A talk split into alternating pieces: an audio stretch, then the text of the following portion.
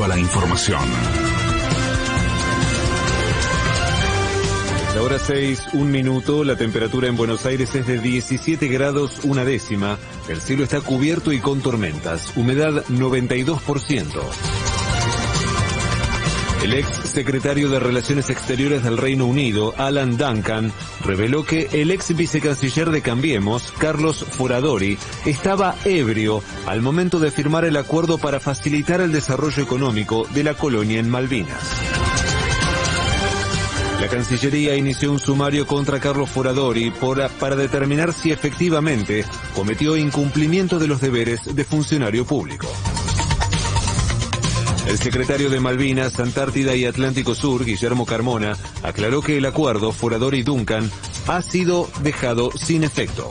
Es terriblemente grave esta revelación, pero hay que decir también que el gobierno de Macri dejó pasar estas cosas que habían sido acordadas e intentaron darle principio de ejecución, de hecho en algunos campos avanzaron. Quiero decir también que hoy Forador y Duncan, eso que fue acordado es letra muerta, hemos dejado sin efecto este andamiaje de normativa y de acciones que había llevado adelante el macrismo y estamos dando los pasos formales para que también ese comunicado conjunto quede debidamente notificado que no tiene efectos para la Argentina.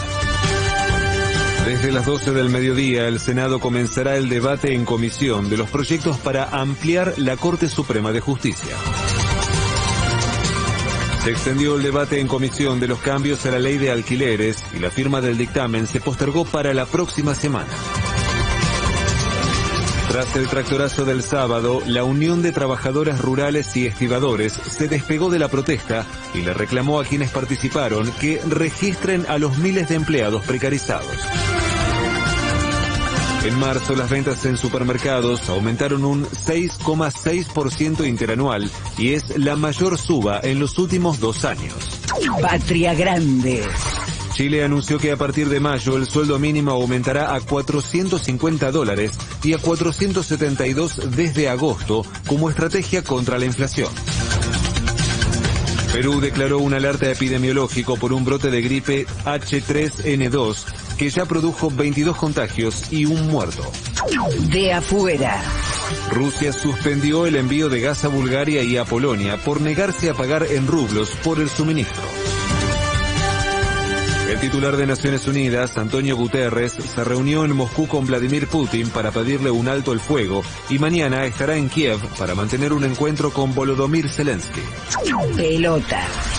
Por la tercera fecha de la fase de grupos de la Copa Libertadores, Estudiantes venció por 2 a 0 a Bragantino, Boca cayó por 2 a 0 ante Corinthians, Vélez perdió por 1 a 0 frente a Nacional de Uruguay y hoy, desde las 21, River visitará a Colo Colo. Hoy se disputa el primer partido de la fecha 13 de la Liga Profesional, cuando Newell's reciba a San Lorenzo desde las 20 y 30.